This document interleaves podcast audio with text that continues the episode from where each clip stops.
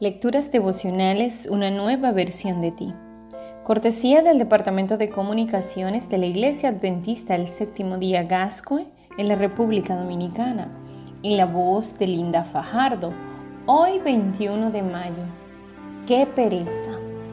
Proverbios 6, 9 al 11 nos enseña, perezoso, ¿cuánto más seguirás durmiendo?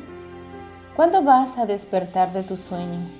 Un poco de dormir, un poco de soñar, un poco de cruzarse de brazos para descansar, y así vendrán tu necesidad y tu pobreza, como un vago, como un mercenario.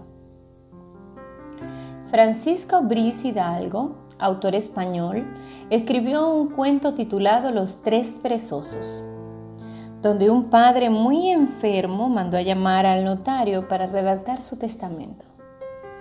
El anciano confesó al funcionario que solo tenía un burro y quería dejárselo al más perezoso de sus hijos.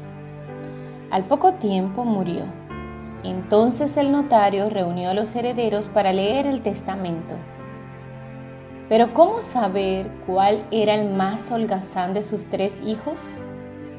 Así que explicó a los chicos la última voluntad de su padre y les pidió pruebas de su pereza amenazándolos con meterlo a la cárcel si no se apresuraban a hablar. El primero comentó que un día se le había metido una brasa ardiendo dentro de un zapato, pero aunque se estaba quemando le dio pereza moverse. Lo bueno fue que uno de sus amigos se dio cuenta y le apagaron la brasa. El segundo relató que un día había caído al mar pero aunque sabía nadar, le dio la pereza mover los brazos y las piernas, así que empezó a ahogarse, pero se salvó gracias a que uno de los pescadores lo vieron y lo rescataron. Entonces llegó el turno del tercer hijo, quien mirando al escribano le dijo con firmeza, Señor notario, a mí lléveme a la cárcel y quédese con el burro, porque yo no tengo ninguna gana de hablar. El notario le respondió, el burro es para ti, ya que sin duda eres el más perezoso de los tres. Hay un remedio para la indolencia. Consiste en desechar la pereza como un pecado que conduce a la perdición y a dedicarse al trabajo usando con resolución y vigor la capacidad física que Dios nos ha dado. La única cura para una vida inútil y eficiente es el esfuerzo resuelto y perseverante.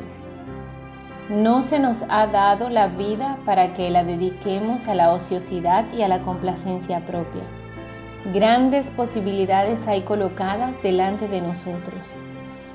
En su capital de fuerza se ha confiado un precioso talento a los hombres para que trabajen es de más valor que cualquier depósito bancario y debe ser apreciado altamente, porque mediante las posibilidades que ofrece para habilitar a los hombres a vivir una vida feliz y útil, se les puede hacer rendir interés e intereses compuestos.